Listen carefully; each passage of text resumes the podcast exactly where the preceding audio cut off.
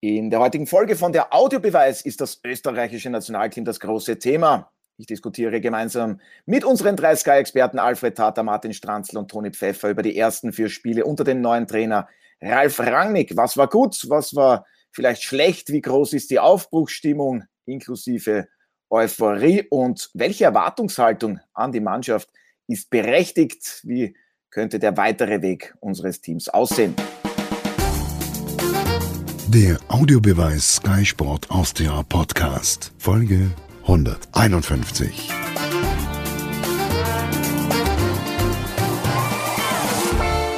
Herzlich willkommen bei einer sommerlichen Ausgabe von der Audiobeweis auf Sky Sport Austria. Bei uns dreht sich heute alles um das österreichische Nationalteam, inklusive dem neuen Trainer Ralf Rangnick. Und meine Gesprächspartner sind die drei Sky-Experten. Zum einen Alfred Tata.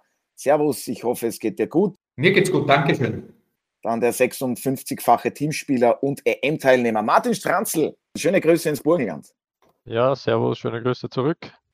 Und komplettiert wird das Ganze durch den 63-fachen österreichischen Teamspieler und zweifachen WM-Teilnehmer Anton Toni Pfeffer. Grüß dich, Servus. Servus Otto. Schön, euch heute alle drei dabei zu haben und ich freue mich auf eine spannende Diskussion. Am vergangenen Montag, sprich gestern, da gab es für das österreichische Nationalteam ja innerhalb von nur elf Tagen das vierte Spiel in der Nations League. Auswärts in Dänemark gab es für die Mannschaft von Ralf Rangnick dann eine verdiente 0 zu 2 Auswärtsniederlage. Alfred, dein Fazit zum gestrigen Spiel, wie verdient war für dich die Niederlage? Was waren die positiven und was ja eher die negativen Dinge? Na, ich würde sagen, der Sieg der Dänen war verdient. Also die haben mehr für das Spiel getan, hatten offenbar ein eingespieltes Team mit äh, dem Trainer Hühlmann schon seit längerem einen Mann, der dort das Zepter schwingt, schwingt.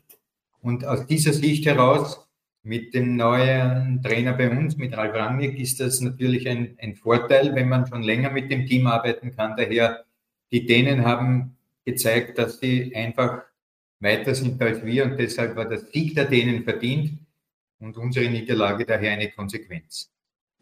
Ja, da werden wir noch genauer darüber sprechen, wie weit schon die Dänen sind und wie, viel, wie weit vielleicht unser Team. Martin, es gab auch gestern wieder einige Umstellungen. Alaba, Posch und Wöber, die fehlten verletzungsbedingt. Anautovic, Konrad Leimer, die kamen zum Beispiel nur von der Ersatzbank. Was waren für dich dann die Hauptgründe für die dann doch, ja, man kann es so sagen, klare Überlegenheit der Dänen? Ja, was waren die Hauptgründe? Also die, die Fehler, die in der Defensive gemacht haben, natürlich, äh, die waren äh, augenscheinlich. Äh, Abstimmungsprobleme würde ich da jetzt nicht orten, aber die Mannschaft hat trotzdem versucht, das umzusetzen, was sie die letzten Spiele auch versucht hat. Und das ist äh, oder hat gegen die Dänen nicht gut geklappt, weil die Dänen, äh, so wie es Fredel auch gesagt hat, äh, viel besser waren. Sie waren im Positionsspiel besser, sie hatten eine klarere Struktur in ihren Angriffsspielen und auch Lösungen im Spielaufbau und von dem her ging der Sieg auch hochverdient in Ordnung und bei uns sind die üblichen Baustellen, die wir ja auch schon ja, die letzten zwei Jahre hatten unter Foda, aber jetzt auch unter Rangnick. Ja, welche genau sind das für dich, wenn du das schon erwähnst? Die Baustellen? ja, wir haben noch immer eine Baustelle auf der linken Abwehrseite. Äh, wir haben noch immer eine Baustelle im kreativen Mittelfeld. Das heißt, äh, wenn wir mal das Spiel machen müssen, wenn wir Lösungen nach vorne finden müssen im Spielaufbau, aber auch äh, wenn man im letzten Drittel sind, um da Situationen zu kreieren, das ist natürlich immer das Schwierigste. Das war die letzten Jahre auch immer der Fall. Da fehlt uns, fehlt uns ein Mann. Und äh, ich würde es auch sogar so weit gehen, dass ich sage, auf der halb rechts Offensivposition haben wir auch äh, Probleme. Von dem her äh, die Spieler werden wir uns jetzt äh, nicht herzaubern in der nächsten Zeit, in den nächsten Lehrgängen, sondern da gilt es einfach auch wieder, ich glaube, für uns Österreicher dementsprechend äh, junge, talentierte Fußballer auszubilden, um da auch wieder dementsprechend so ein bisschen mehr Kreativität in den, äh, in den Spielen vielleicht zu haben.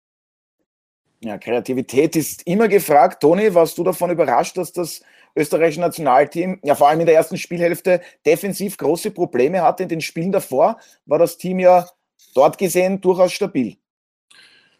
Ja, es hat aber noch natürlich auch mit dem Auftreten der Dänen zu tun gehabt, weil wir ähm, sehr, sehr oft einen Schritt zu spät waren, auch äh, beim Attackieren. Äh, augenscheinlich natürlich das zweite Tor, das wir bekommen haben, wo äh, dann so auf einen Zweikampf hingeht, wo er nicht zwingend hin muss, sondern wenn er hinten bleibt, dann passiert das gar nicht, dass der Ball dort aufspringt und für Trimmel dann nicht mehr erreichbar ist. Also da waren Abstimmungsprobleme, die natürlich da waren, aber muss man natürlich auch sagen, das hat sich dann schon irgendwo einmal ähm, bei, den, bei, den Franzosen, äh, bei der Franzosenpartie dann äh, Ende, der, also Ende des Spieles, ich sage jetzt einmal, ich sage fast ab, ab 60 Minuten, wo man natürlich auch bei, bei einigen Spielern merkt, dass das Pulver dann vorbei war und dadurch natürlich die, äh, die, die Franzosen zum einen wieder aufgekommen sind und gestern war es dann auch so ähnlich, wir, wir hätten die Partie auch höher verlieren können, muss man oft sagen. Aber auf der anderen Seite wieder, äh, die Partien zu Hause äh, wären auch, wenn wir ein bisschen Klick haben, äh, zu gewinnen gewesen. Ja, die Erwartungshaltung, du hast es jetzt angesprochen, die steigert sich dann sehr schnell immer auch bei den österreichischen Fans. Aber warst du insgesamt vom Spielverlauf her gegen die Dänen auswärts überrascht oder hast du schon auch mit einem Heimsieg vom, von der Heimmannschaft gerechnet? Ja, die Dänen, und das hat ja auch der Freil gesagt, die sind natürlich weiter, weil sie über einen sehr, sehr langen Zeitraum schon äh, eine Stammformation gefunden haben. Beim, äh, äh, bei unserer Nationalmannschaft sieht man einfach, dass, ähm, dass da noch gesucht wird, dass sehr viele Spieler jetzt einmal zum Zug gekommen sind, weil man, weil der Trainer natürlich auch sehen möchte, wen kann ich brauchen und auf wen kann ich unter Anführungszeichen eher verzichten. Ich glaube, dass er da schon sehr, sehr weit ist. Und was mir natürlich schon äh, gefällt, ist, dass er äh, mit der äh, Aktie Alaba hat von Haus aus äh, Klartext gesprochen. Was wir alles diskutiert haben über die Position Alaba, wo der am besten aufgehoben ist und was auch immer, er hat gesagt, linke Innenverteidigung, Ende der Diskussion. Diese klare Kommunikation hat man vielleicht in der Vergangenheit äh, ein bisschen äh, vermissen lassen. Jetzt ist sie da und jetzt muss man halt äh, ja, einfach schauen, wie man sich ständig dann auch verbessert. Aber die, die Auftritte, alle vier Auftritte, muss man sagen, auch wenn die letzte natürlich nicht so stark war, waren in Ordnung und waren eigentlich äh, ja, so, wie man sich eine Nationalmannschaft vorstellt, äh, wo wirklich dann wieder ein bisschen Euphorie aufkommen kann. Ja, über die vergangenen vier Spiele im Gesamtkonstrukt werden wir dann auch noch genauer sprechen. Aber Alfred, weil du gesagt hast, die Dänen, die sind weiter, die haben davor in Frankreich 2 zu 1 gewonnen. Wir erinnern uns bei der vergangenen EM, da schieden sie im Halbfinale ja, äußerst unglücklich gegen die Engländer, später aber doch aus. Die Dänen sind deutlich weiter als das ÖFB-Team, aber sind nicht gerade sie vielleicht ein super Beispiel dafür, wo es für das österreichische Nationalteam hingehen könnte, was alles möglich ist? Ja, was äh, in diesem Fall natürlich richtig ist, äh, dass die Dänen weiter sind als wir, hat aber auch natürlich verschiedene Gründe. Einen habe ich erwähnt, mit dem Trainer Julwand, den man schon länger dort engagiert hat, der also eine klare Struktur in diesem Team drinnen hat. Was für mich momentan den großen Unterschied ausmacht zwischen den Dänen und unserem Team ist, die haben eine noch viel stärkere physische Präsenz als unsere. Also wenn ich da jeden Einzelnen durchgehe, bei den denen, das sind athletisch ausgebildete, also trainierte Spieler, die eigentlich auch, so wie wir jetzt das vierte Spiel hatten und du hast aber dort nicht den Eindruck gehabt, dass das die letzten Körner sind. Also vom physischen, athletischen sind die Dänen sicherlich um ein, einiges weiter als wir.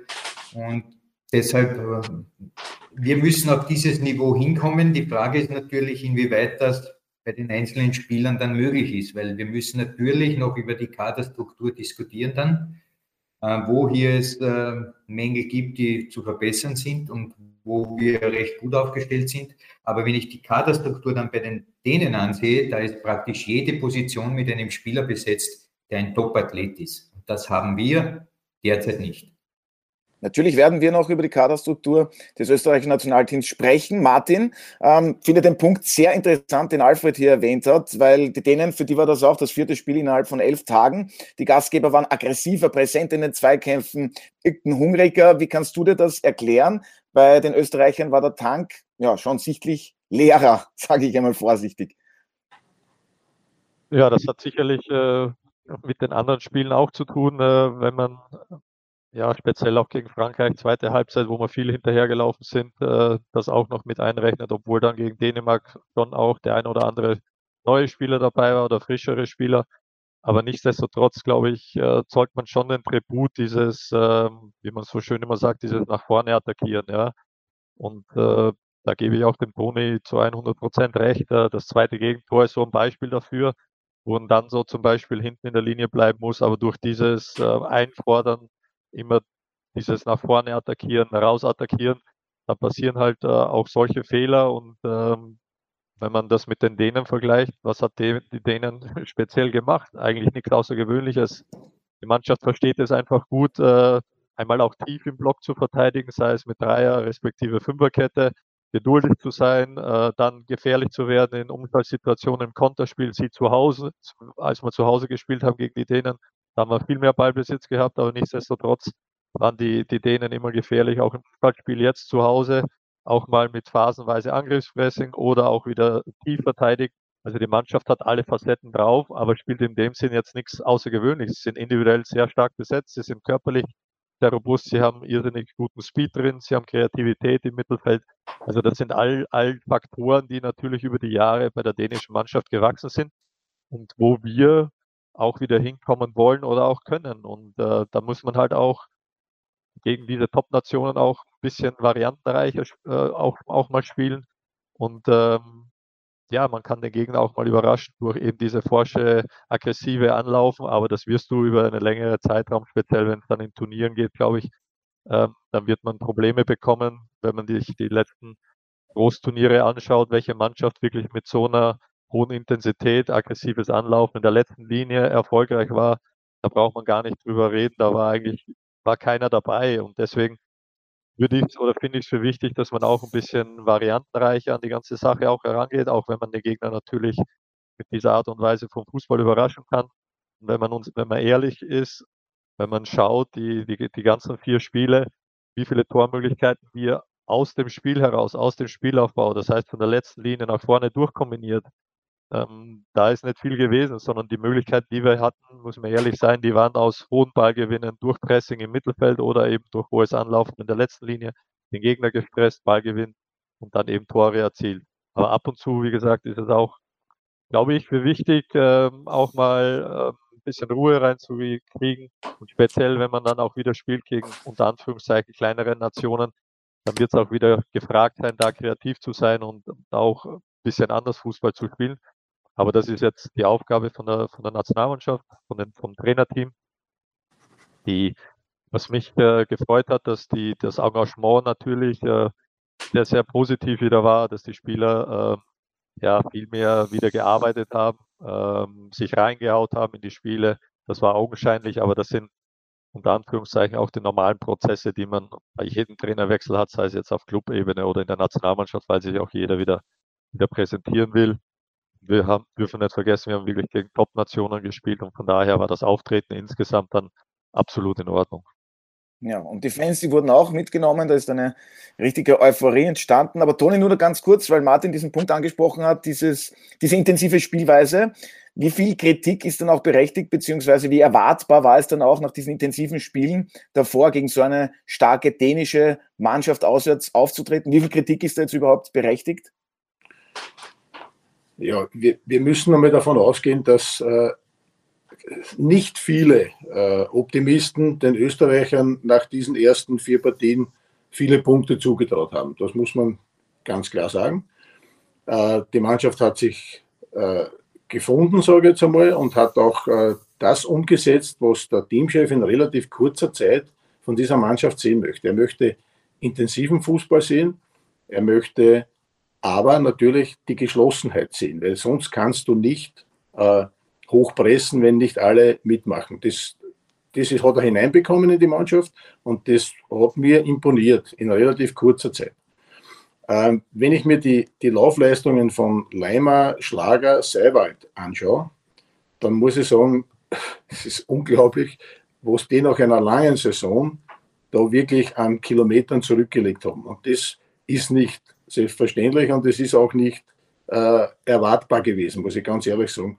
Äh, auch Trauner, sage ich mal, ist einer, der vielleicht immer wieder äh, in, unterschätzt wurde, der aber auch, glaube ich, das 60. Spiel äh, absolviert hat gestern und wir reden von 60 Spielen in einer Meisterschaft. Also Martin oder Freel, wenn wir das damals schon gehabt hätten, hätten wir wahrscheinlich aus dem letzten Loch gepfiffen.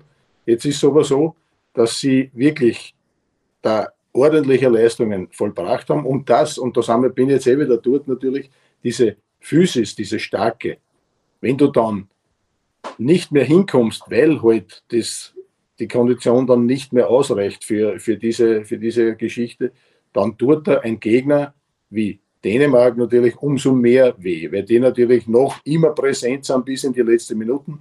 Und ich kann mich an mich selber erinnern, Physis war auch natürlich immer eine, eine starke, äh, ein starkes Plus von meiner Seite aus. Wenn ich in der 90. Minute nur einen Stürmer gehabt habe, der aus dem letzten Loch gepfiffen habe und ich habe versucht, eben diesen Zweikampf zu gewinnen und war noch auf halbwegs auf, einer, auf einem Top-Niveau, dann ist es immer natürlich leichter, braucht man nicht diskutieren. Und es gibt viele Beispiele, aber es gibt natürlich auch äh, Dinge, die man noch verbessern muss. Und wenn man schaut, wie auch Dänemark, das traut man denen vielleicht jetzt gar nicht so zu, äh, eins einmal berührend gespielt hat und sowas von auch vertikal nach vorne gespielt. Ich, ich, habe jetzt die, die, die, deutsche Nationalmannschaft auch kurz einmal beobachtet, vor kurzem.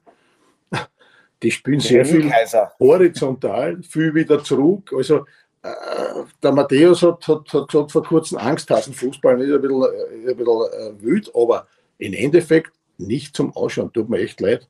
Das hat man, da, da hat man unser Spiel wirklich mehr imponiert und man muss auch eines sagen, die Deutschen haben Ungarn gehabt, ja, unter Anführungszeichen. Auch nicht einer, der zu der Weltspitze gehört, nur die haben dort mörderische Probleme gehabt. Was uns wieder beweist, dass es keinen Nosenbohrer mehr gibt, sondern dass wirklich das Niveau äh, gestiegen ist und äh, wir sind, glaube ich, auf einem guten Weg. Aber das war, dass man natürlich physisch noch äh, stärker drauf sein müssen, um eben auch große Gegner zu schlagen, das ist unbestritten. Alfred, jetzt haben wir schon gehört, die Spielidee von Ralf Rangnick, die war gleich beim ersten Spiel auswärts beim 13-0 in Kroatien klar erkennbar, aktiv sein, immer wieder frühes Pressing, sehr laufintensiv, mutig, wie man das erkennt. Hättest du damit gerechnet, dass das Team nach nur ein paar Trainingseinheiten das so schnell und vor allem gut umsetzen kann? Zunächst einmal ähm, aus der Perspektive des neuen Teamchefs, glaube ich, denke ich, dass man einen Drei-Stufen-Plan hat. Wenn, also wenn ich so das übernommen hätte, hätte ich mir selber drei Stufen genommen für die Entwicklung meiner Ideen beim Team. Ob das Ralf Rangnick auch so sieht, weiß ich nicht, aber aus meiner Sicht ist die Stufe 1 der Grobschliff. Heißt also, in diesen paar kurzen Einheiten, die man hatte vor dem ersten Spiel gegen Kroatien, die Grundprinzipien meines Spiels der Mannschaft weiterzugeben. Plus auch bei diesem Grobschliff gehört dazu, einmal sich ein Bild zu machen über die, den Kader insgesamt. Welche Spieler habe ich zur Verfügung und so weiter. Ein Beispiel dafür ist zum Beispiel ist jetzt Wöber, der auf der linken Verteidigerposition gespielt hat. Hätte das Franco Foda gemacht, hätte jeder in Österreich gesagt, na, der hat überhaupt keine Ahnung, wie kann man den Wöber linker Verteidiger spielen lassen. Das heißt, Ralf Rangnick hat sich ein breiteres Bild in der Phase des Grobschliffes von seinen Teamspielerkandidaten äh, gemacht. Und es war auch offensichtlich, dass er sehr viele im Kader auch eingesetzt hat, um dann sozusagen im Bewerb zu sehen, wie sie seine Grundprinzipien schon verstehen. Die zweite Phase wird dann kommen im Herbst. Das ist der Feinschliff. Dort glaube ich, dass äh, diese Grundprinzipien schon viel besser funktionieren müssen als wir es gestern zum Beispiel gesehen haben oder auch zweite Hälfte gegen Frankreich. Und in der zweiten Phase, denke ich, dann bei diesen Spielen gegen Frankreich auswärts und Kroatien zu Hause, wird auch schon die, der Zugriff auf den Kader nicht so exorbitant ausladend sein, sondern man wird schon den Stamm haben oder sehen, auf den dann äh, Ralf Rangnick setzen wird. Natürlich mit ein, zwei Sachen dabei, aber letztlich wird er schon herauskristallisieren, wo die Reise hingeht, auch mit den Spielern. Ähm, die dritte Phase ist dann der Rundschliff.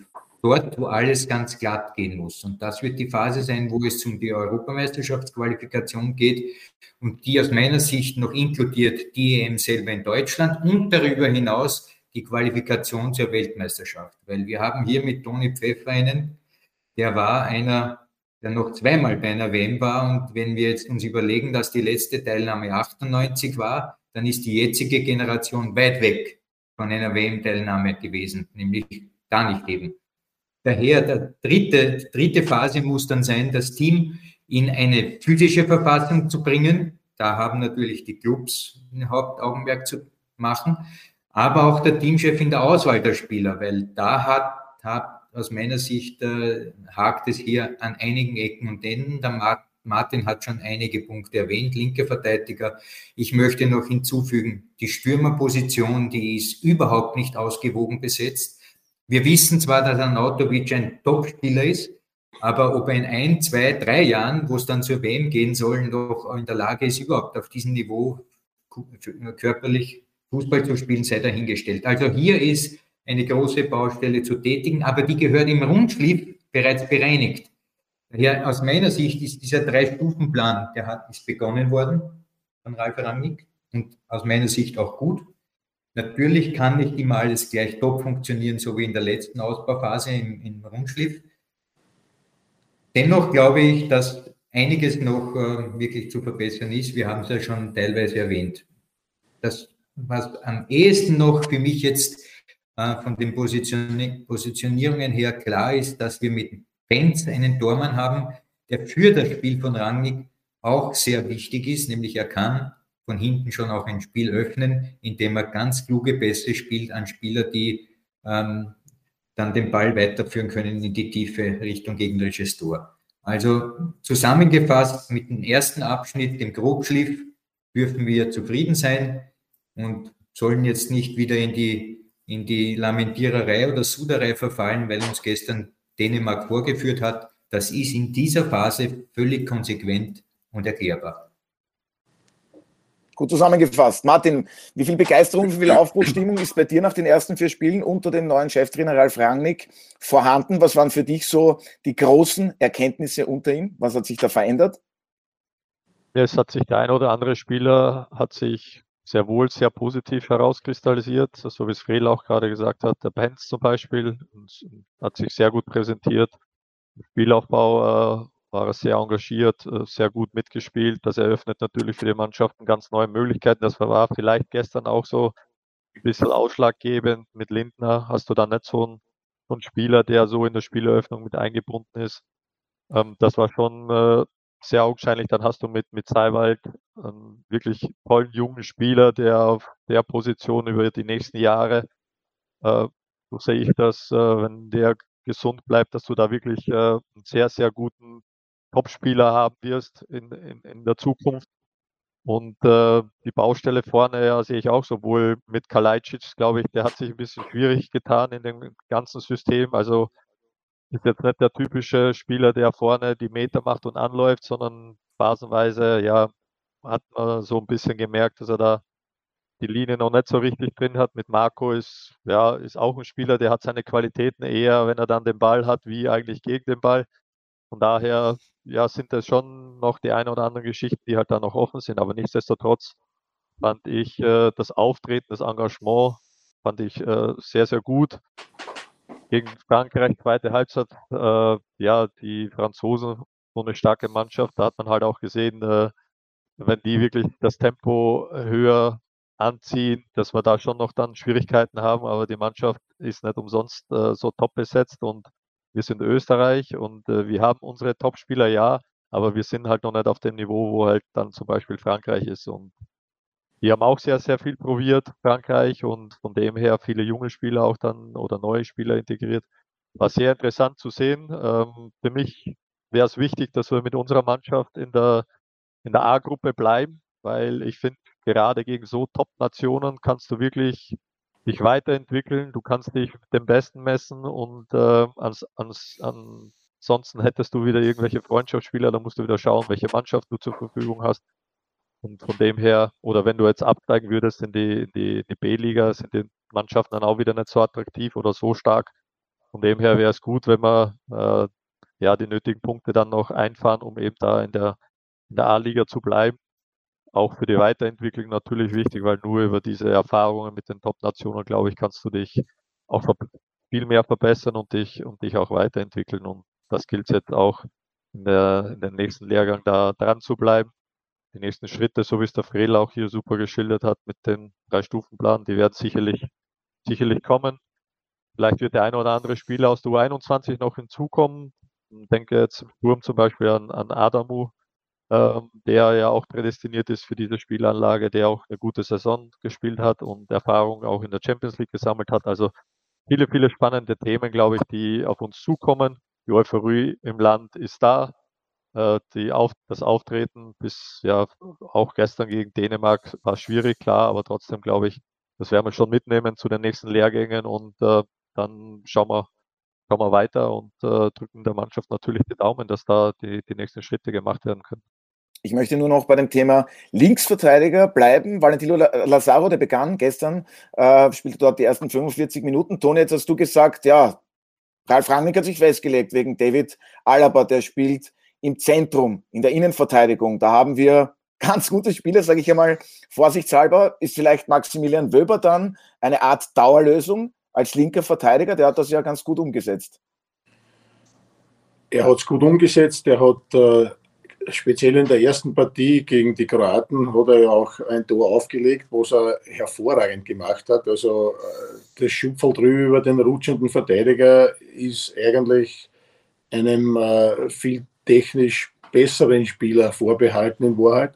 Er hat es hervorragend gemacht und natürlich dann auch den Pass scharf nach innen gespielt, wo es sein muss, dass er dann letztendlich auch äh, schön verarbeitet werden kann.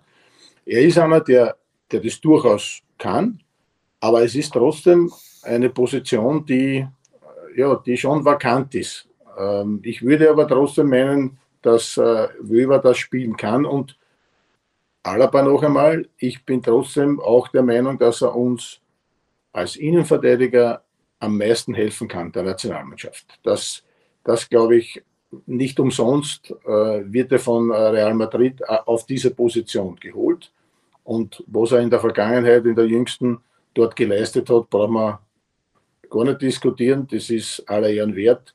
Und als neuer Spieler, Champions League und Meister und so weiter, äh, ist schon ist schon sehr, sehr was Großes und natürlich einer, der, äh, der sofort akzeptiert war äh, dort in dieser Mannschaft. Also, um noch einmal auf die Nationalmannschaft zurückzukommen, linke Verteidigung ist äh, vielleicht ein kleines äh, Problem, aber mit Wöber natürlich schon äh, machbar, wenngleich er natürlich, wenn er einen hat, zum Beispiel wie eben ich weiß nicht, auf der, gegen, äh, äh, auf der anderen Seite der, ähm, der Leiner, der gegen den, äh, äh gegen den äh, Dings gespielt hat, jetzt fällt mir gerade nicht ein. Command. Von Bayern Command. Das ist natürlich, aber da tut sich jeder schwer. Da, da hat wahrscheinlich jeder ein Problem, wenn du so einen Gegenspieler hast. Speziell solche Spieler, die natürlich sehr, sehr geschwind unterwegs sind da wird ein Wöber dann möglicherweise vielleicht nicht äh, die optimale Lösung sein. Aber gegen Spieler, die äh, robust sind, äh, hat auch er die Möglichkeit, auch äh, nach vorne eben äh, den Spieler auch so in Schranken zu weisen, dass er als linker Verteidiger natürlich dann nicht zu viel defensiv zu tun hat, sondern den gegnerischen Spieler äh, zwingt, eben seine Defensivleistungen zu machen. Wenn er das macht, dann ist auf dieser Position auch ein Gewinn. Alfred, als was die Linksverteidigerposition betrifft, wird Alaba, hat sich das jetzt für dich nach deinem Geschmack erledigt, weil Ralf Rangnick meinte, ja, es ist ja nicht ausgeschlossen. Klar, der kann immer wieder dort aushelfen und Hannes Wolf wurde auch ins Spiel gebracht. Siehst du den auf dieser Position? Auch in einem 3-5-2 haben wir immer wieder gehört. Naja, wir sollten nicht jetzt großartig die Systemfrage diskutieren, sondern die Spielanlage. Und die Spielanlage wissen wir aus den Erfahrungen von Salzburg und von Rangnick selber bei Leipzig etc. und deshalb wird er auch in diese Richtung auch immer interpretiert, ist eine proaktive das heißt, attackieren, Bälle schnell erobern und so weiter. So, ähm, die, die Frage, wo die Verbesserungsmöglichkeit gibt, das eine ist klar, das sind die Grundprinzipien, wenn der Gegner einen Ball hat, die andere Frage ist, wenn wir den Ball haben. Ja, und ähm, da ist die große Frage, wie schnell wir von den Verteidigern hinten beim positionellen Angriff in die Spitze spielen wollen und können. Und ähm, denke nicht, dass Hannes Wolf hier eine Alternative ist, in irgendeiner Form. Ich glaube, die linke Verteidigerposition wird eine Baustelle bleiben, bis vielleicht sich ein junger, vielleicht auch bei Salzburg etc., wissen wir alle nicht, äh, wie schnell sich die Spieler dort auch noch entwickeln. Von Liefering her, vielleicht in zwei Jahren haben wir einen linken Verteidiger. Ab Alaba bitte nicht linker Verteidiger, sondern ganz klar Innenverteidiger und nicht Hannes Wolf ist für mich keine Option. Also ich möchte kurz noch was dazu sagen, weil du gesagt Bitte hast, gerne, Toni, natürlich. wie schnell du von hinten herauskommst. Wenn, wenn man gestern gesehen hat, sind wir zwei äh, vertikale Pässe von, äh, von Trauner aufgefallen. Aber der hat halt die gesamte Mittellinie der, der Dänen ausgespielt mit einem scharfen Pass. Das sind Pässe, die dich weiterbringen und wo du einen Gegner unter Druck setzen kannst. Diese müssen mehr gespielt werden. Natürlich, wenn er angefangen wird, ist natürlich auch wieder ein gewisses Risiko dabei. Nur wenn er so gespielt wird wie zweimal gestern, das, hat, das ist mir wirklich extrem aufgefallen, weil das nicht selbstverständlich ist von einer österreichischen Mannschaft, Bälle so zu spielen, dass sie auch äh, nachher dann gefährlich werden. Das, glaube ich, ist auch ein Punkt, man mit, wo man mit Trauner dann einen Spieler hat, der diese Pässe äh, perfekt beherrscht. Und darum ist er auch wichtig für diese Mannschaft. Ja, von der Spielidee, von der Spielausrichtung, da wurde ja so viel diskutiert, dieser Red Bull Fußball Angriffspressing mit einem Marco Arnautovic, da kann man kein Pressing spielen. Martin, wir haben aber die Auftritte gesehen, also ein Marco Arnautovic, der kann sehr wohl den Gegner anpressen und laufstark agieren. Ja, ich möchte noch einmal kurz zurück, wenn es okay ist, äh, zur linken ja, ja, Position. Es wird insofern spannend sein, äh, da Real Madrid jetzt Rüdiger auch verpflichtet hat und mhm. äh, es schon in der ein oder anderen spanischen Medien dann geheißen hat, dass David Alva e eventuell dann auf der linken Verteidigerposition wieder vermehrt zum Einsatz kommen wird und die wird abgegeben bei Real Madrid. Deswegen wird es dann spannend sein, wie da die Geschichte weitergeht. Bleibt er im Zentrum oder spielt er dann doch Linksverteidiger? Was ergibt sich dadurch in der österreichischen Nationalmannschaft? Spielt er dann auf der angestammten Position wie im, wie im Verein bei Real oder dann doch wieder woanders in der Nationalmannschaft. Also es wird, wird spannend bleiben. Die Position kann er aus dem FF, da sehe ich überhaupt kein Problem. Man hätte dann auf der linken Seite dann wieder äh, noch vermehrt Offensivdrang. Also entscheidend tut jeder Trainer. Wir brauchen da auch gar nicht drüber diskutieren, nur es wird halt, ich bin immer ein Freund davon, dass die Spieler, die auf der Position, die man im, im Heimatverein oder im Stammverein im Endeffekt spielt, auch in der Nationalmannschaft spielen sollte, weil nur dann kann man im Endeffekt auch die größte Stärke mit einbringen und äh, tut man sich selber keinen Gefallen, wenn man da immer hin und her äh, geschoben wird. Von dem her wird es interessant sein, wie der Weg bei Real weitergeht. Wird dann wird man dann aber auch sehen bei uns in der Nationalmannschaft. Und äh, in der Verteidigerposition haben wir richtig gute Spieler, finde ich. Also von dem her mache mach ich mir da eigentlich weniger Sorgen. Zu deiner anderen Frage zurück, Marco Arnautovic, ja, es, äh, durch, die, durch die Euphorie, auch durch den Trainerwechsel will sich ja auch jeder immer wieder zeigen und präsentieren. Der Marco hat seine Qualitäten, aber jetzt, äh, wenn du jetzt direkt dieses Pressing ansprichst, habe ich jetzt nicht so gesehen, sondern eher so ein bisschen so ein Lenken, dann das Nachsetzen natürlich, das aggressiv den Ball zurückholen. Klar, das gehört ja auch zu, zu jedem Stürmer hinzu, nur ich bin, denke da vielleicht ein bisschen anders. Was bringt mir der Stürmer, wenn der nach, zwar wenn der hin und her läuft, die ganze Zeit die Bälle jagt und dann nach 20 Minuten kriegt er eine Riesenmöglichkeit, hat aber die Konzentration dann im Endeffekt nicht mehr für den Abschluss, um dann eben, oder nach 30, 40, egal wann die Möglichkeit da ist, die, die Konzentration oder dass er eben den Ball dann äh, souverän im, im Tor unterbringt. Deswegen, äh, man muss immer, glaube ich, auch so ein bisschen die Qualität jedes Einzelnen da auch hervorheben. Die, die Spielanlage, klar, die gibt der, gibt der Trainer vor, gibt den Rahmen auch vor, in dem sich jeder Spieler bewegen soll und auch muss, um seine Stärken damit einzubringen. Deswegen dieses äh, Red Bull-Stil, das wir immer wieder diskutiert haben, ich fand, das war jetzt gar nicht so extrem in den Länderspielen, sondern es war schon eine gewisse Balance da.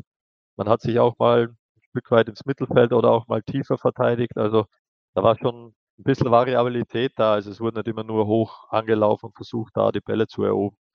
Und das ist ja auch, auch, auch das, äh, glaube ich, wo der Weg auch, auch hingehen wird, je nachdem, welche Spieler du halt dann im Endeffekt auch da hast und dass man da auch erfolgreich spielen kann und auch spielen lassen wird. Ja, Alfred, von der Spielidee, von der Grundausrichtung, es gilt da jetzt gar nicht wieder diesen Vergleich mit Franco Foda herzustellen, da hat es ja oft geheißen, das war zu verhalten. Und wir haben auch schon oft über die Rolle des Trainers gesprochen. Und da hast du oft gesagt, ja, das darf man nicht überzeichnen, der Trainer ist immer von der Qualität der Mannschaft abhängig, aber war für dich nicht auch klar erkennbar, ich möchte jetzt nicht sagen, dass vielleicht eine Art Befreiung da war, aber dass das Team dann schon klar und deutlich nach vorne ausgerichtet war, dass da sehr wohl ein Unterschied erkennbar war, was die Rolle des Trainers zu tun hat. Ja, die Rolle des Trainers, ein, ewig, ein, ewiges, ein ewiges Thema. Die Sache ist folgende für mich. Die habe ich auch schon oft erwähnt in allen äh, Formaten, die Sky zu bieten hat. Die Rolle des Trainers ist abhängig von dem Bild, das die Spieler vom Trainer haben. Anders gesagt, wenn ein Trainer kommt und das Bild des Spielers ist, boah, der hat dort und dort das gemacht und das dort gemacht, puh, das ist mu. Und wenn dieser Trainer dann noch bei den ersten Ansprachen sehr konkret ist, das dürfte ja rangig gewesen sein, dann glauben die Spieler ihm sofort. Das heißt, das Bild, das der Spieler vom Trainer hat, lautet, in diesem Fall von Rangnick, der kennt sich aus, dem glaube ich. Was der sagt, dem folge ich. Und das ist der entscheidende Moment. Ich glaube nicht, dass es auf Nationalteamsebene ähm, vom Können des Trainers abhängt, im Sinne von, welches Trainingsprogramm er hat, etc., etc., sondern mit der Ansprache, die der Trainer an die Spieler hat. Also, wie glaubwürdig bringt er seine Dinge rüber und fressen ihm sozusagen die Spieler aus der Hand. Und ich glaube, dass diese Kommunikationseigenschaft von, von Franco Foda nicht so ausgeprägt gewesen ist, wie es eben bei Rangnick ist. Sieht man teilweise auch dann noch bei den Analysen nach einem Spiel, inwiefern er kritisch mit den Leistungen seiner Spieler eingeht. Da haben wir in der Vergangenheit auch schon unter Koller sehr viele Dinge gehört, die eben nicht so harsch und konkret waren, wie es jetzt eben Ralf Rangnick macht. Daher es ist immer die Frage aus meiner Sicht, wie groß ist das Vertrauen der Spieler in seinen Coach oder in ihren Coach? Und in diesem Fall mit den ganzen Vorschusslorbeeren und mit der Last der Vergangenheit, wobei Last unter Anführungszeichen zu sehen ist, weil Achtelfinale Europameisterschaft muss man erst einmal erreichen, wie es Franco Foda gehabt hat, war das eigentlich eine einfache Turnübung für Ralf Rangnick. Darf ich da noch einhaken? Otto? Unbedingt, Martin. Nee, äh, es sind viele Geschichten oder unter Froda wurde ja auch erfolgreich gespielt, wenn man sich den Punkteschnitt anschaut, die Qualifikation anschaut, vor allem der Start. Beim Punkteschnitt, ja, Martin, Entschuldigung, dass ich dich unterbreche, da muss man aber auch die Gegner äh, dazu zählen und die waren jetzt nicht immer Dänemark, Frankreich, aber gut. Ja, natürlich, aber nichtsdestotrotz hat man ja auch Deutschland geschlagen. Ja, also es, äh, das steht auch da. Und, und wir haben, ja, sind dann im Endeffekt äh, bei der Europameisterschaft ausgeschieden, aber die Probleme, die, die Franco Foda dann hatte, speziell im letzten Jahr, ist, es waren ja nicht alle Spieler immer zur Verfügung. Das habe ich auch schon mal gesagt. Es waren viele verletzte Spieler. Es waren Spieler, die aus Verletzungen zurückgekommen sind. Äh, bei dem einen oder anderen Spieler, der gerade einen Transfer vollzogen hat, wieder sich zurechtfinden muss. Man mit Marco Arnautovic zum Beispiel, der aus China zurückgekommen ist, dann auch wieder Fuß fassen musste, auch mit einer kleinen Verletzung ein, ein, ein Schlager, der lange verletzt war, ein Leimer, der lange verletzt war, ein, ein Stevie Liner, der verletzt war. Also sind sehr, sehr viele Spieler oder ein, ein, ein Christoph Baumgart, der, die, die nicht da waren oder nicht zur Verfügung gestanden sind. Jetzt haben wir ja bis auf in der Defensive Martin Hinteregger, musste für den, für den Lehrgang absagen, aber ansonsten konntest du im Endeffekt aus dem Vollen schöpfen. Ja, Alexander das, Dragovic zum Beispiel ja, wurde gar nicht erst einberufen. So, so sieht es aus und äh, das muss man ja auch mal äh, ganz klar ansprechen. Und das letzte Jahr auch dann mit der ganzen Corona-Pandemie-Geschichte, wo keine Zuschauer oder wenig Zuschauer ins Stadion dürften oder gar keine, ähm, das war ja auch nicht so einfach zu handeln und der, der eine oder Spieler ist ja dann auch wieder krank ausgefallen. Also man muss da auch mal ein bisschen die Kirche im Dorf lassen und äh, da, ja, was man dann immer erzählt hat oder dass das und das schlecht war. Also ja, die letzten Spiele oder die letzten Auftritte waren da nicht gut. Aber äh, wie gesagt, ich gehe da zurück, wenn die Spieler nicht äh, oder aus ihrer Verletzung gekommen sind und wieder äh, Fuß fassen müssen in ihren Vereinen ja auch und dann zur Nationalmannschaft kommen, nicht voll im, im Saft sind. Das war schon sehr augenscheinlich und äh, jetzt sind alle da, jetzt ist äh, neuer Trainer ist da und die Mannschaft, ja, die hat sich gut präsentiert, aber man darf nicht alles verteufeln, was vorher war, sondern wir haben doch auch sehr gute Leistungen gebracht, auch ja, mal sehen, wie es unter Ralf Rangnick mit den kleineren Vereinen ist, weil es ist immer das, das Schwierigste ist immer das Spiel im letzten Drittel, wenn du gegen eine Mannschaft, die tief verteidigt steht, du musst Chancen kreieren, das ist nicht so einfach, siehe auch Deutschland gegen Ungarn. Also und Ungarn hat sich auch dementsprechend bei der Euro äh, gut präsentiert. Und äh, das muss man halt auch mal äh, ganz klar ansprechen. Und äh, von dem her wird das dann spannend sein, inwiefern wir dann, dann auch äh, Möglichkeit kreieren können, wie wir halt dann auch gegen kleinere Nationen bespielen, weil die, die Euphorie oder die, das Engagement gegen große Nationen oder die Motivation gegen richtig Top-Nationen, das läuft eh alles von allein. Da brauchst du keine Top, äh, keine Motivationsreden mehr vorne schwingen, aber wenn du gegen kleinere Vereine oder Mannschaften spielst, auf Clubebene auch nicht anders, dann ja, dann ist es halt mal ein bisschen anders. Aber das wird dann auch interessant und spannend sein, inwiefern äh, dann die, die, die Spiele dann ja auch dargestaltet werden. Weil wenn Mannschaft tief steht, ist das eine ganz andere Herausforderung, wie wenn du gegen Top-Nationen im Pressing, Mittelfeld, Angriff, ist ja egal, wo du da attackierst, äh, dann eben deine versuchst, deine Möglichkeiten zu finden. Ja, extrem interessanter Punkt und wir alle wissen ja, es gibt kaum etwas Schwierigeres, beziehungsweise es ist das Schwierigste, gegen einen tiefstehenden, kompakt verteidigenden Gegner zu Chancen zu kommen. Aber Toni, David Alaba, der meinte nach dem ja doch späten 1 zu 1 gegen die Franzosen, es zeigt einfach, dass wir vielleicht irgendwo die Schnauze voll haben, von einer gewissen Art Fußball zu spielen, wie wir es immer wieder in den Jahren zuvor hatten. Man merkt einfach, dass wir uns weiterentwickeln wollen, dass wir genau solche Spiele und uns mit solchen Mannschaften messen wollen. Gut, danach ruderte er zurück. Meine Kritik war definitiv nicht an Franco Foda gerichtet, sondern es geht darum, eine neue Mentalität reinzubekommen. Glaubst du ihm das oder war das ein bisschen unüberlegt? Ähm, beziehungsweise, wie wichtig ist diese Mentalität? Ralf Rangnick meinte auch, es gibt überhaupt nichts zu gratulieren nach dem 1 zu 1. Ja, das ist auch ein Novum, weil ich kenne keinen Trainer oder der vorher äh, im Amt des äh, Teamchefs war, wenn er gegen den Weltmeister 1 zu 1 gespielt hat, ganz wurscht wo, dann wäre das als Erfolg, als, als Erfolg dargestellt äh, worden. Jetzt ist er so, jetzt ist er nicht zufrieden damit, weil er ihm gewisse Dinge gesehen hat, die ihm nicht gepasst haben.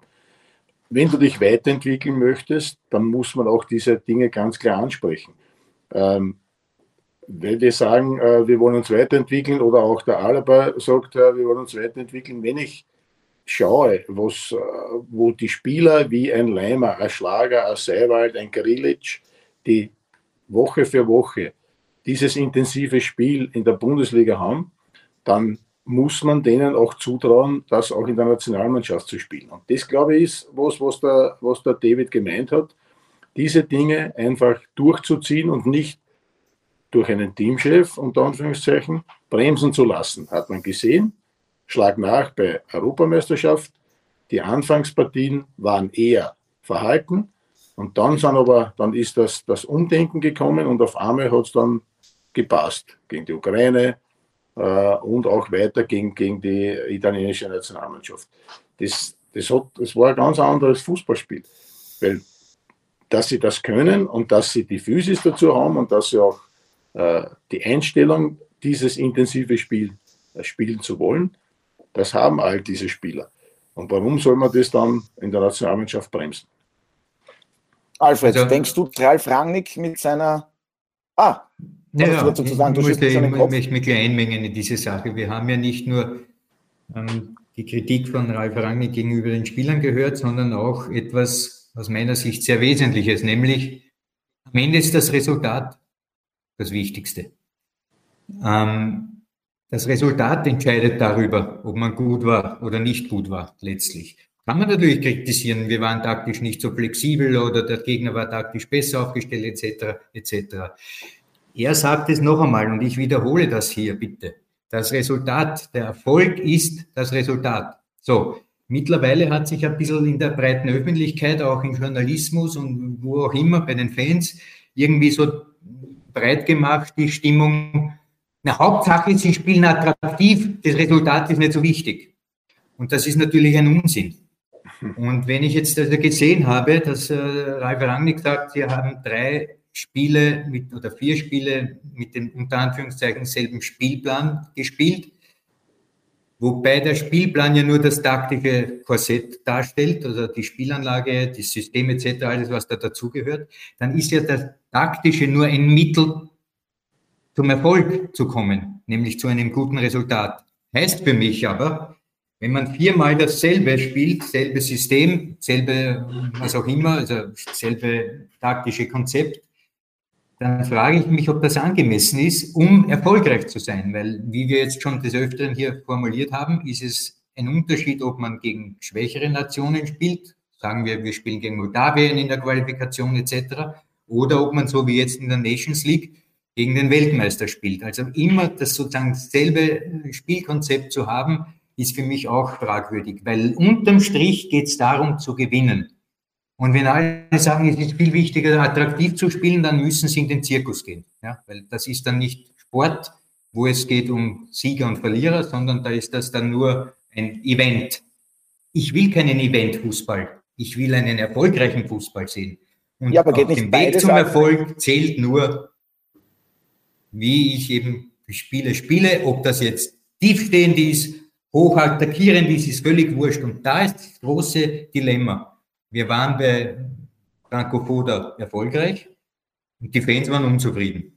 So, jetzt sind wir vielleicht nicht erfolgreich und die Fans sind zufrieden, weil man plötzlich attraktiv spielt. Das passt nicht zusammen. Ralf Rangnick wird wie jeder Trainer gemessen werden müssen.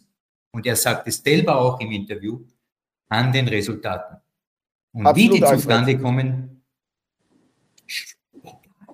Aber ist nicht die schönste Symbiose attraktiv Fußball zu spielen und zu gewinnen. Und für viele ist das ja der nächste Schritt, zu sagen, dass genau diese Spielweise unter Ralf Rangnick, dass er da das Optimum aus den vorhandenen Spielern, ich sage jetzt natürlich bewusst nicht Material, Alfred, weil sonst besserst du mich wieder aus. Ich habe viel von dir schon gelernt. Ist es nicht genau das, worum es auch vielen Fans geht, dass eine Euphorie entsteht und dass die Fans auch sagen, ja, die Mannschaft traut sich etwas zu, genau in Abstimmung mit den Spielern, was das, das, das Können von ihnen auszeichnet? Aber äh, Otto, ich muss jetzt kurz zurückrudern in die Zeit nach der Europameisterschaft 2016. Damals war noch äh, Willi Rutensteiner mit Marcel Koller. Und ich habe mir die auf YouTube angesehen, die Pressekonferenz von damals. Und viele dieser Erklärungen, die von Willi Rutensteiner gekommen sind oder auch von Marcel Koller, haben immer auf die Spieler gezielt. Der war verletzt und ist nicht voll zurückgekommen. Der andere hat Transfergespräche geführt, war nicht mit dem Kopf bei der Sache, bla bla. Es ist immer um die Spieler gegangen. Und mittlerweile geht es auch bei uns plötzlich nur mehr um den Trainer. Der große Rangnick mit seiner großen Philosophie. Nein, es sind immer die Spieler, die das Entscheidende machen. Und daher, äh, ich verstehe nicht, dass man jetzt äh, so großartig äh, mit Ära Boda so negativ abrechnet und glaubt, mit Franco Boda wird jetzt der große, also mit Ralf Rangnick wird der große Coup kommen und Österreich wird vielleicht Europameister und Weltmeister. Nein, die Spieler sind es und die Spieler sind die gleichen. Nur erreicht eben Ralf Rangnick die Spieler auf einem anderen Niveau, als es Franco Boda getan hat, weil er einfach ein viel besserer Kommunikationsstratege ist. Aber die Spieler müssen das auf dem Feld leisten können. Und wenn sie dazu nicht in der Lage ist, sind aus verschiedenen Gründen, werden wieder nicht die Resultate sein, die wir uns alle erhoffen.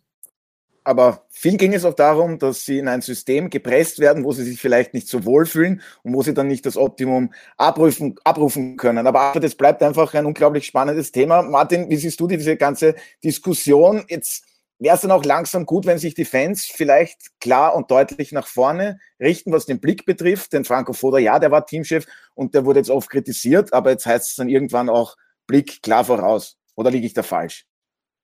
Ja, der, der Blick geht immer voraus, aber im Endeffekt zählen im Fußball zählen die Ergebnisse und nichts anderes. Das ist dann im Endeffekt egal, ob du attraktiv, weniger attraktiv, es zählen die Ergebnisse. Man erinnere an Portugal, Europameisterschaft. War das hoch attraktiv? Nein. Aber erfolgreich, sind Europameister geworden. Die Franzosen als Weltmeister haben jetzt auch nicht alle an die Wand gespielt, sagen viele. So Griech, Griechenland seinerzeit. Also, ja. Otto Rehagel, schöne Grüße. Ja. ja, die ja Spanier waren die letzten, die ja. sowohl attraktiv und erfolgreich gespielt Dominant haben. waren. Zweimal Europameister, ja, genau. einmal Weltmeister. Selbst Deutschland hat Probleme gehabt, 2014 dann. Mhm. Deswegen, also die vermeintlich kleineren Nationen, das haben wir hier auch schon, haben, haben aufgeholt, äh, defensiv stabil oder sehr gute Struktur und dann machst du es halt jeden Gegner schwer, äh, da Möglichkeiten zu kreieren. Und deswegen bleibe ich dabei, was ich eingangs gesagt habe. Wir müssen dahin, wieder dahin kommen, dass wir besser in der Ausbildung unserer Spieler werden, dass wir wieder mehr Kreativität schaffen, dass wir mehr Spieler ausbilden im 1 gegen 1, im Offensiven, aber auch im Defensiven. Und, und dann werden wir wieder den nächsten Schritt machen. Aber das, das ist ein Prozess, der wird halt jetzt, äh, jetzt dauern. Jetzt äh, muss der Teamchef mit den Spielern arbeiten, die da sind, die, die gut sind, die richtig gut sind, spielen in, in guten Ligen. Aber dass man da jetzt Wunderdinge erwarten soll oder darf, das glaube ich nicht. Also wir spielen, haben zwar jetzt gegen Top-Nationen gespielt, aber im Endeffekt es, es zählen die Ergebnisse, die dann da sind. Es zählt dann die Qualifikation für ein großes Turnier und wie man dann da abschneidet. Und das liegt ja alles noch in, in, in ferner Zukunft. Die Spieler, das habe ich auch schon häufiger gesagt, entscheiden das, was auf dem Platz passiert, was auf dem Platz abgeht. Natürlich haben sie einen Rahmen, ein Konstrukt, das der Trainer vorgibt, ganz klar. Für die Umsetzung sind sie zuständig, aber gleichzeitig müssen sie auch reagieren können, wenn ein gewisser Plan nicht dementsprechend aufgeht. Da muss ich halt als Spieler auch auf dem Platz reagieren und nicht große Fragezeichen am Schädel haben und einfach nur irgendwo hingucken oder rausgucken oder fünfmal zum Trainer laufen, sondern ich muss schnell Lösungen finden auf dem Platz, um erfolgreich zu sein. Und äh, das gilt es einfach auch wieder in den Spielern hervorzurufen, die dazu sensibilisieren auch wieder und äh, dann werden wir auch viel Freude an der, an der Nationalmannschaft haben. Und äh, so soll sie auch sein. Die Euphorie ist da, die wurde entfacht, ganz klar. Und die Spieler sind dafür zuständig, dass es jetzt auch, auch weiterhin so bleibt. Und äh, ja, wir werden uns das anschauen und wir werden wieder darüber sprechen. So ist es. Wir werden immer über das österreichische Nationalteam sprechen, aber weil du sagst, Euphorie, Toni, ich finde, das ist ein tolles Stichwort in Österreich. Da gibt es nur schwarz oder weiß. Jetzt ist die Euphorie riesig, dann gibt es die nächsten zwei Spiele auswärts in Frankreich und dann zu Hause gegen Kroatien. Dann verliert das österreichische Nationalteam, fliegt aus Liga A in der Nations League und dann ist diese ganze Euphorie gleich wieder vorbei, oder wie? Aber umgekehrt geht es auch wieder schnell. Also mit einer Partie, mit der Kroatien, mit dem Kroatien-Länderspiel ist auf einmal über Nacht eine Euphorie entstanden, wo es auch schon wieder keiner geglaubt hat. Ja? Und man das, muss ja sagen, da war ja am Anfang auch nicht alles gut. Na, ja?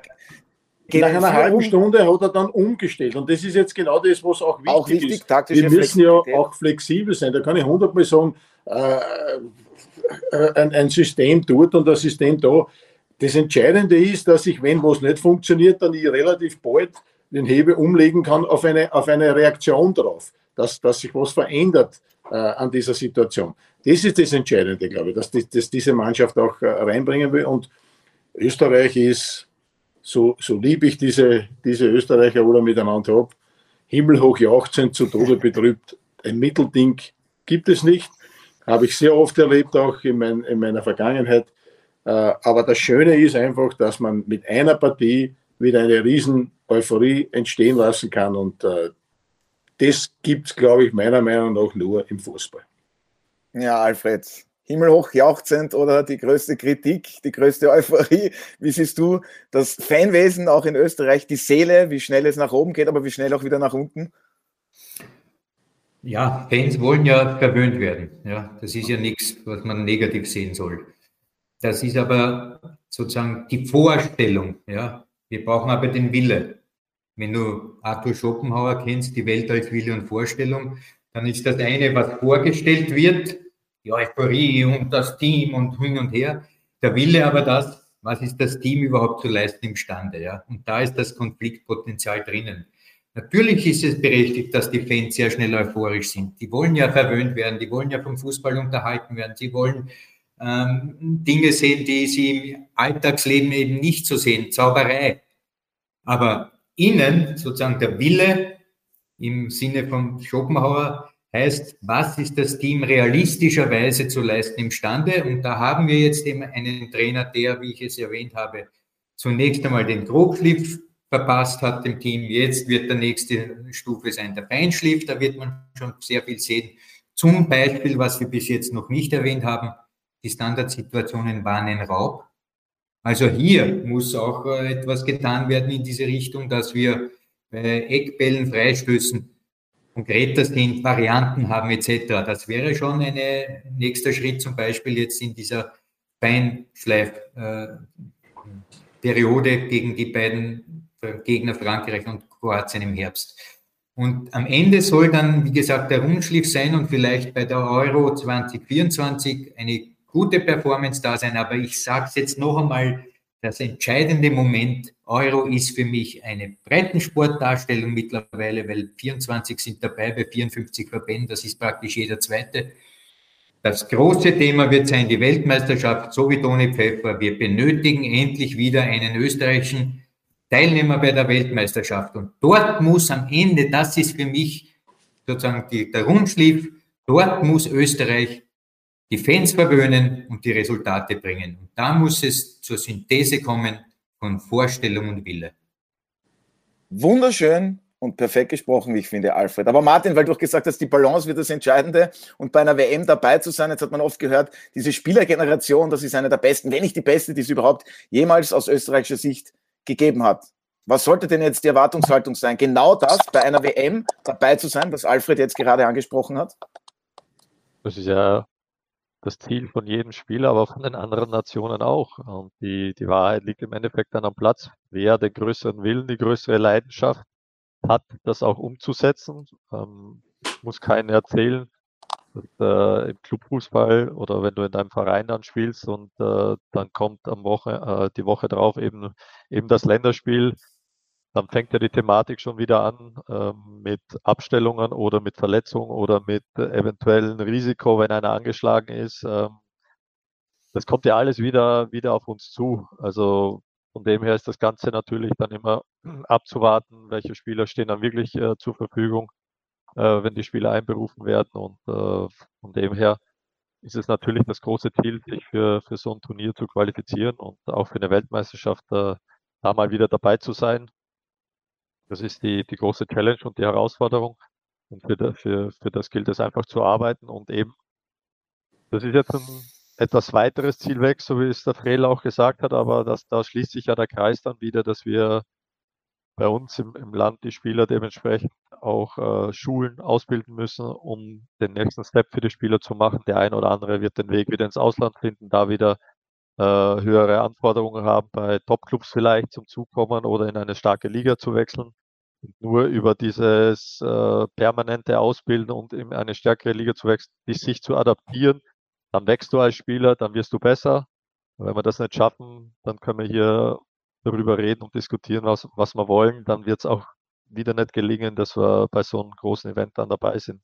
Da wird ja auch kein Zaubertrainer helfen, sondern im Endeffekt hat der Trainer der Nationalmannschaft die Spieler immer nur für eine kurze Zeit zur Verfügung da wird er nicht auch an, an körperlichen Fähigkeiten dementsprechend arbeiten können, sondern da ist eigentlich schon unter Anführungszeichen der Feinschliff-Vorbereitung auf die, auf die Spiele. Meistens hast du ja nur zwei, drei Tage Zeit, äh, um dich so vorzubereiten. So, du gibst den, den Spielern eben den Rahmen mit, was du dir vorstellst, wie du spielen lassen willst und die Spieler müssen es dann umsetzen. Von dem her glaube ich, oder sollten wir uns da nicht zu sehr darüber hineinsteigern, was der Trainer da jetzt äh, für Zaubertricks aufführt oder was da vonstatten geht, sondern im Endeffekt sind die Ergebnisse, das, die werden zeigen oder dass die, die Herangehensweise der Spieler wird sich zeigen, inwiefern das realisierbar oder umsetzbar ist, nicht mehr und nicht weniger. Ja, so ist es. Und Toni, wenn wir dich schon hier dabei haben, zweimal bei einer WM dabei gewesen zu sein, das ist als Fußballer einfach das Schönste, was es gibt, oder nicht?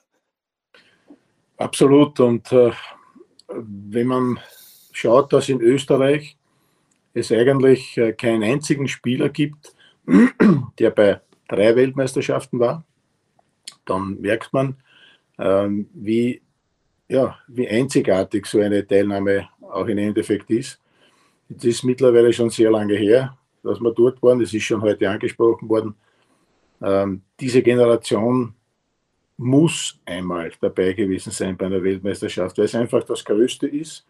Und äh, das gehört einfach dazu. Ein Alaba oder ein Anatovic nicht bei einer Weltmeisterschaft wäre ewig schade und auch die Generation dahinter.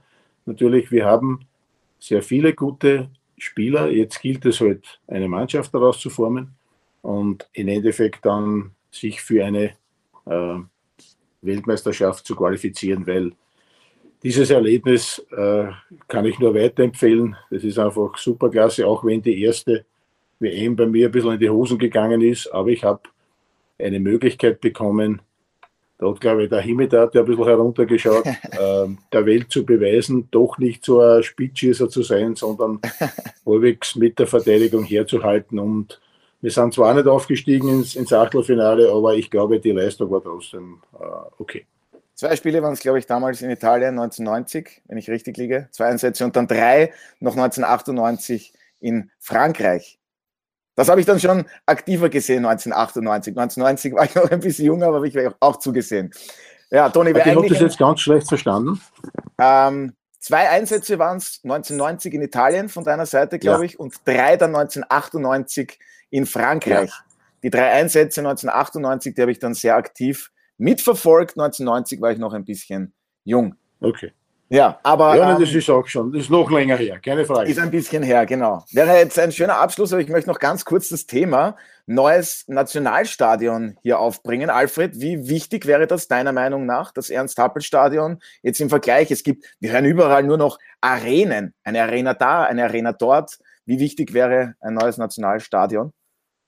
Also für mich ist eines klar, wenn wir gestern Kopenhagen gesehen haben, das Stadion, wo die Zuschauer sofort am Spielfeld dran sitzen, das kannst du heute nicht mehr bringen. Ein, ein, eine Arena, wie es das Ernst-Happel-Stadion ist, das keine Tuchfühlung hat zu den Fans sozusagen. Da ist ein, ein, zu großer Abstand. Da ist, das ist schon ein, ein Makel, den man eigentlich bereinigen muss. Deshalb empfehle ich dem ÖFB, dass er vielleicht, weil es vielleicht äh, nicht möglich ist, so ein Stadion zu bauen, aus verschiedensten Gründen, da müssen wir jetzt gar nicht reden, es fehlt vielleicht der politische Wille oder es fehlt der ökonomische Hintergrund. Es gibt viele Gründe, warum das der Fall sein kann. Da muss man einfach entweder in Salzburg spielen oder in Klagenfurt. Ich empfehle eher Salzburg, weil eben dort, glaube ich, ähm, die Anreise für vielen Fans äh, nicht so unangenehm ist wie nach Kärnten. Also ich glaube, in Salzburg wäre immer ausverkauft. In Klagenfurt bin ich da nicht so überzeugt. Also ich würde nicht mehr im Ernst-Happel-Stadion spielen. Hat natürlich andere Gründe, auch vielleicht VIP-Club etc., was weiß ich, aber vom Sportlichen ist die Tuchfühlung zu den Fans, damit der Funke überspringen kann, noch mehr als es im Ernst-Happel-Stadion ist, nötig. Also bitte hier ÖFB genau nachdenken. Alfred, danke für diese Aussage. Martin, deine Meinung dazu? Ja, man hat es leider in der Vorbereitung auf die Europameisterschaft 2008 verabsäumt, da die nötigen Maßnahmen zu setzen. Ähm, das, heißt, da ein, ein Stadionprojekt zu planen, ein großes Stadion äh, für Fußballveranstaltungen, wo beide Vereine, Austria und Wien, Austria Wien und Rapid Wien spielen und nicht irgendwelche Subventionen für beide Vereine zur Verfügung zu stellen, damals äh, Millionenbeträge und äh, damals hätte man die Wege schon einleiten können, weil in anderen äh, großen Clubs funktioniert das auch.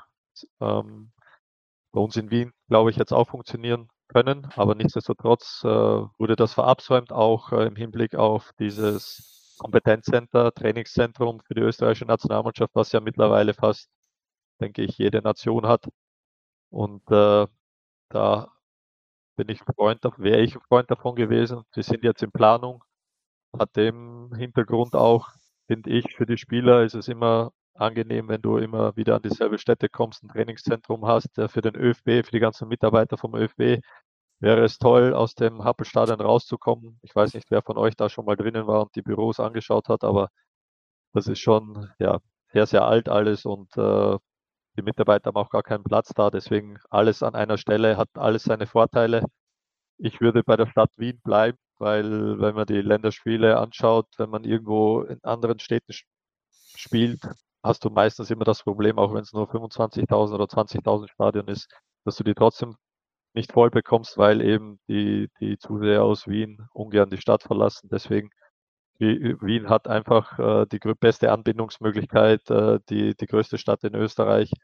Und von dem her würde ich es da auch belassen. Wie inwiefern wir da die Möglichkeiten in den nächsten Jahren bekommen oder sich das ergeben wird, wage ich zu bezweifeln, auch mit dem Kompetenzzentrum. Äh, das hat man auch schon damals 2007, 2008 angeregt. Jetzt haben wir 2022, jetzt wurde es mal beschlossen. Ich hoffe nicht, dass es wieder 14 Jahre dauern wird, bis da wirklich mal irgendwo zum Bauen angefangen wird oder bis da überhaupt irgendwas entsteht. Das wäre irrsinnig schade, aber das gehört einfach her. Da müssen die, die nötigen Schritte eingeleitet werden. Auch äh, im Hinblick auf die ganzen Junioren-Nationalmannschaften, im Hinblick auf Trainerausbildungen, Fortbildungen, Tagungen. Da kannst du so viele Veranstaltungen in diesen Zentren machen, dass du das auch wieder über die Kosten dann wieder reinholen kannst. Also da müssen sich die, die Herrschaften schon mal Gedanken darüber machen, dass da jetzt mal wirklich äh, in diese Richtung gearbeitet wird und auch für die Länderspiele. Man kann ja auch Nachwuchsländerspiele, Juniorenländerspiele oder große Events, Veranstaltungen. Das heißt, äh, UEFA Cup Finale oder Champions League Finale oder man kann sich ja dann auch wieder darüber bewerben und da hat man auch wieder Werbewirksamkeit, die darf man nie außer Acht lassen. Deswegen, ich bin absolut dafür, dass da eben was gemacht werden sollte oder müsste, aber dafür sind wir alle vier hier, die heute hier sitzen und darüber diskutieren, zu klein. Da gehören andere, andere Personen dazu in höheren Ebenen und politischen Ebenen, damit da auch dementsprechend äh, mal etwas passiert. Und ich glaube auch für die Fans, für die Zuseher wäre es äh, super, da auch mal sowas zu haben. Oder eben auch dieses Trainingskompetenzzentrum, wo du dann immer beim Training dabei sein kannst. Also hat schon sehr, sehr viele Vorteile, nicht nur für die Spieler, auch, sondern auch für unsere Fans. Toni, abschließend, ich denke, da waren unglaublich viele gute Dinge dabei, die Martin jetzt erwähnt hat, auch das Kompetenzzentrum und auch vielleicht, dass es in Wien bleibt, aber mit einem neuen Nationalstadion.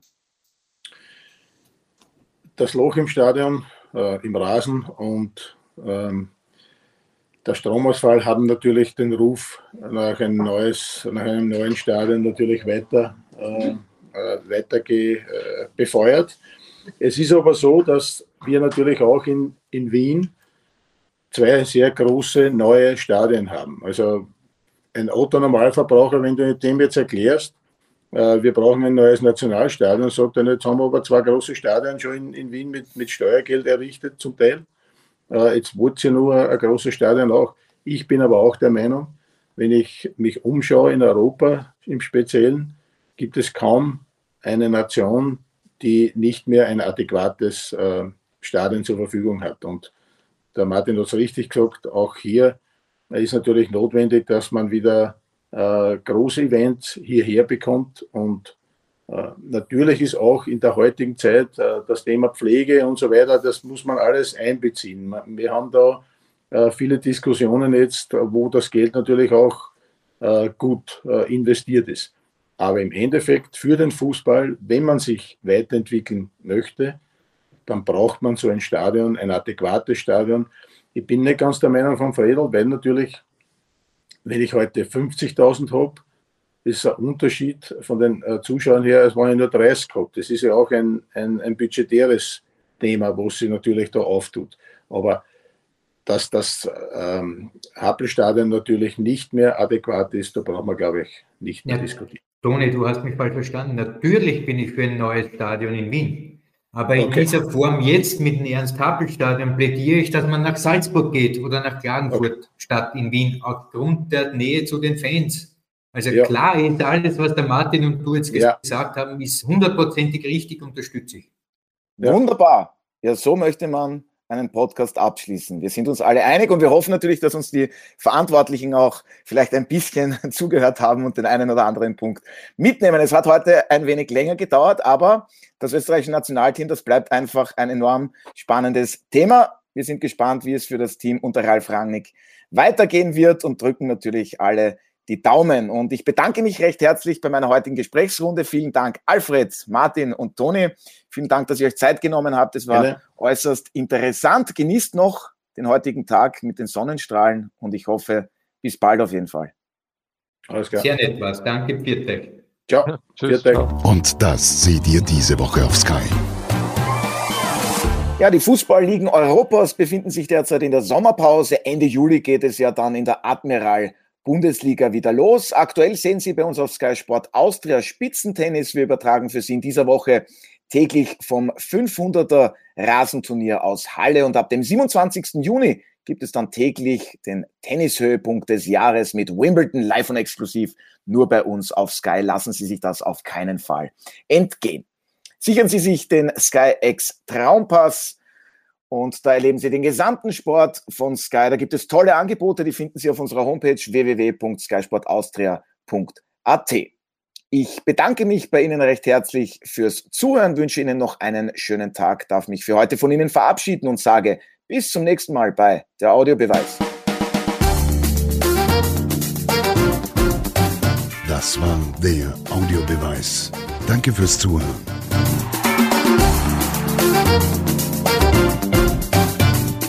Hört auch das nächste Mal wieder rein.